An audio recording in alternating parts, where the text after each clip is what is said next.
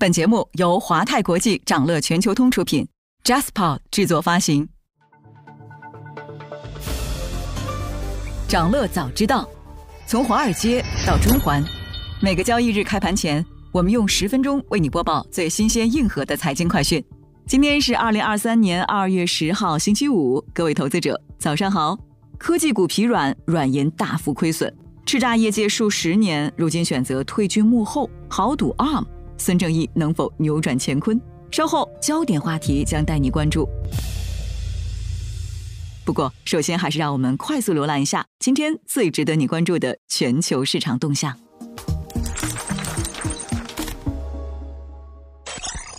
Chat GPT 概念再度提振市场，恒生科技指数单日上涨超过百分之三。周四，港股大幅拉升上扬，恒生科技指数收涨百分之三点一六。恒指、国指分别上涨百分之一点六和百分之一点七三，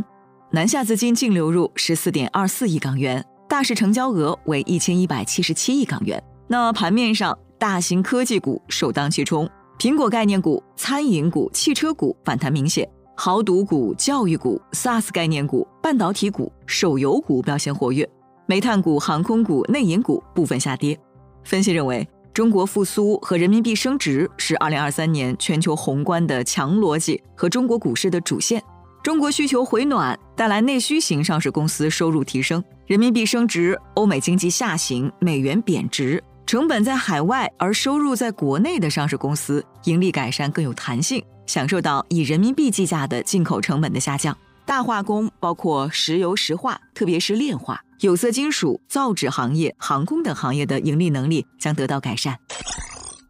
谷歌两连跌拖累纳指走低，美股周四高开低走，三大股指最终收跌，道指下跌百分之零点七三，纳指下跌百分之一点零二，标普五百指数下跌百分之零点八八。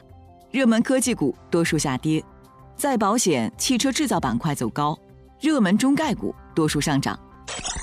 美国政府的债务危机恐怕要提前来临。美国国会预算办公室 （CBO） 的预估显示，在十月一号开始的本财年前四个月里，支出超过收入的部分达到了四千五百九十亿美元，比上年同期增加了约两千亿美元。同时呢，两党陷入债务上限僵局，美国债务危机警报再次拉响。美国二手车价格意外上涨，加剧通胀担忧。那过去两个月，美国二手车价格都出现环比上涨，二手车价格占美国核心 CPI 的百分之四点五，每增加一个百分点，就意味着整体通货膨胀率上升五个基点。德国通胀放缓到五个月来的最低水平。德国联邦统计局公布的数据显示，一月调和 CPI 的初值为百分之九点二，低于预期和前值。迪士尼业绩超预期。迪士尼发布截至去年十二月三十一号的二零二三财年一季度业绩，期内营收同比增长百分之八，达到二百三十五点一亿美元，高于市场预期。Disney 家订阅用户数出现首次下降，并低于市场预期。华尔街最近几个月的注意力转向了包括迪士尼在内的媒体行业对在线电影和电视节目的巨额投资何时开始获得回报。Uber 发布有史以来最强季报。Uber 发布二零二二年四季报，期内营收八十六点零七亿美元，同比增长百分之四十九，高于市场预期。按业务划分，网约车业务营收同比增长百分之八十二，外卖业务营收同比增长百分之二十一，货运业务营收同比增长百分之四十三。值得注意的是呢，本季度 Uber 的月活消费者数量增加百分之十一，用户使用 Uber 出行的次数首次突破二十亿次。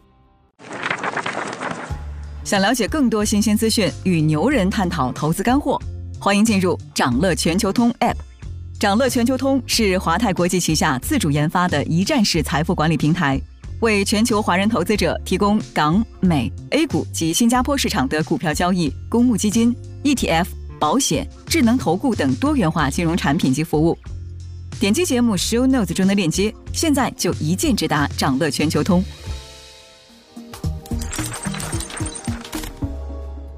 您正在收听的是长乐全球通早间资讯播客节目《长乐早知道》。在快速浏览了今天盘前最重要的市场动向后，我们进入今天的焦点话题。每期节目我们会挑选一个全球最值得中国投资者关注的热点事件，为你从更多视角拆解它可能对市场带来的影响。今天我们关注的是软银，在科技股疲软、软银大幅亏损的背景下，豪赌 ARM 的孙正义能否扭转乾坤？本周二，日本软银集团公布的去年四季度业绩报告显示，受科技领域估值低迷的影响，公司及其管理的愿景基金在这一季度大幅亏损。具体来看，软银集团在去年四季度净亏损七千八百三十四亿日元，约合五十九亿美元；而愿景基金部门在这一季度亏损了六千六百零一亿日元，约合五十亿美元，连续第四个季度处于亏损状态。那综合前三个季度，软银集团累计亏损了九千一百二十五亿日元。同一时期，愿景基金部门亏损超过四万亿日元。愿景基金的亏损耗尽了软银过去进行大额押注所需的资本。软银现在的投资几乎完全停止。那在创投科技界，孙正义的名字是大神级别的存在。叱咤业界数十年，如今选择退居幕后，豪赌 ARM 真能扭转黯然落幕的结局吗？自1981年建立软银商业帝国四十多年以来，孙正义创造了无数辉煌的巅峰时刻，不断通过大手笔的收购来重塑行业。孙正义曾经将百分之九十七的精力用于科技公司的投资。几十年来，他的投资理念是只投行业的头部公司，目标是制造王者。那基于这一理念，软银成为了一个头部公司的捕猎者。比如孙正义对阿里巴巴的投资，一度成为商业教科书的经典案例。二零一四年，阿里巴巴上市后，市值巅峰超过八千五百亿美元。孙正义曾表示，软银愿景基金投资的公司超过百分之九十，甚至百分之九十五，依然还没有实现盈利，甚至仍在亏损。投资家们应该清楚，风险投资是需要承担风险的。我们正在做的事情，就是在创业的高风险阶段，去向还没有盈利的企业提供资本。千亿规模的愿景基金是孙正义用来塑造未来几个世纪的商业科技版图的主要工具。那被愿景基金投资过的企业创始人说，孙正义对愿景基金的每一项投资都亲自拍板，虽然他的投资很多时候都是跟着感觉走。但是去年的高通胀打击了全球的消费需求，高利率又打压了全球的科技行业，使得软银投资的许多公司开启了裁员和缩紧业务的周期。同时呢，这些公司的估值也出现了崩溃式的暴跌。阿里巴巴的市值一度下跌到两千亿美元，还不到巅峰时期的四分之一。那为了扭转软银的亏损，去年八月，孙正义出售了价值约五万亿日元的阿里巴巴股票。根据软银公布的数据，截至十二月末，愿景基金一期持有资产的公允市场价格，相比当初的投资投入少了九十九亿美元。愿景基金二期的亏损数字更是高达一百七十六亿美元。在已经公开上市的公司中，软银最大的亏损来自于滴滴和 WeWork。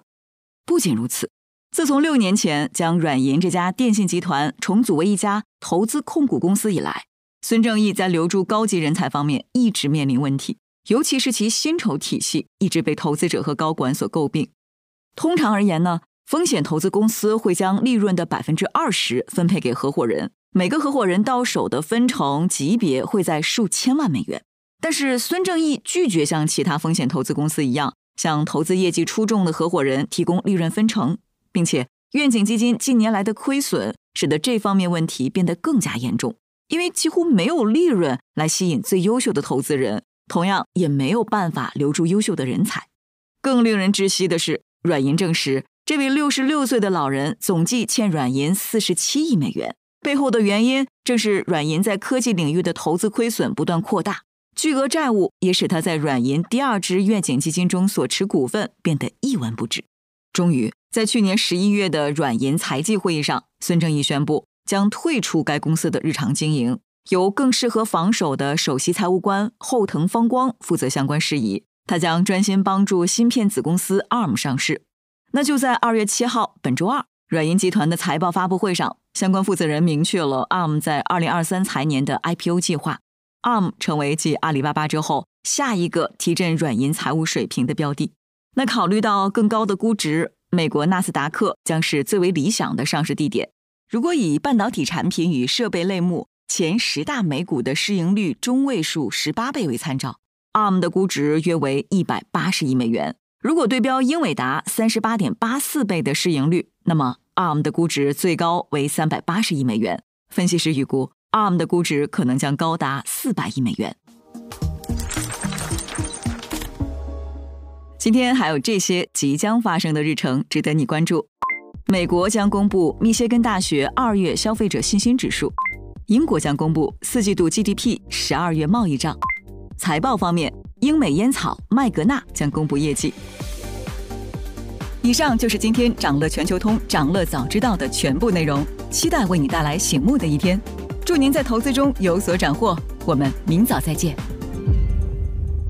想了解更多新鲜资讯，与牛人探讨投资干货，现在就点击节目 show notes 中的链接，进入掌乐全球通 app。